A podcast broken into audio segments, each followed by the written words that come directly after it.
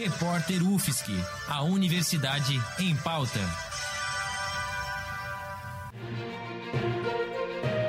Cobertura especial Covid-19.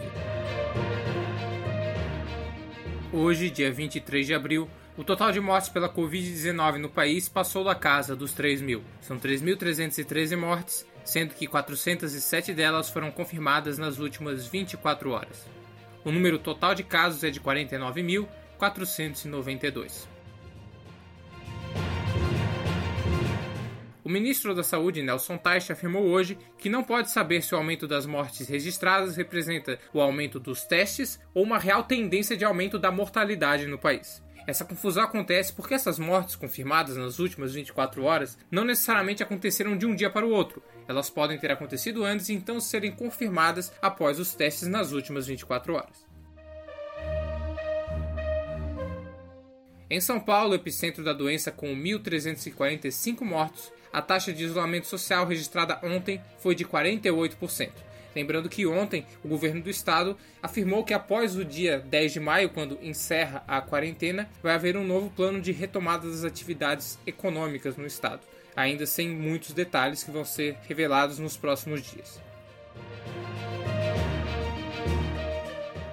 A taxa de 48% levou hoje a críticas do governador João Dória. A meta do governo do estado é de ter uma taxa de isolamento social acima de 50%, enquanto o percentual ideal se encontra acima de 70%. Já na capital paulista, uma outra notícia que saiu hoje é de que a cidade mais populosa do país vai criar câmaras frias para até mil corpos e abrir 13 mil novas valas em cemitérios nos próximos dias, para abarcar as mortes decorrentes da Covid-19. Ao contrário do anunciado no início da semana, a segunda parcela do auxílio emergencial de 600 reais não começou a ser depositada hoje. O presidente Jair Bolsonaro comentou também em uma rede social que desautorizava a medida do Ministério da Cidadania, que teria sido tomada sem o seu conhecimento. A princípio, a segunda parcela será paga só então a partir da semana que vem.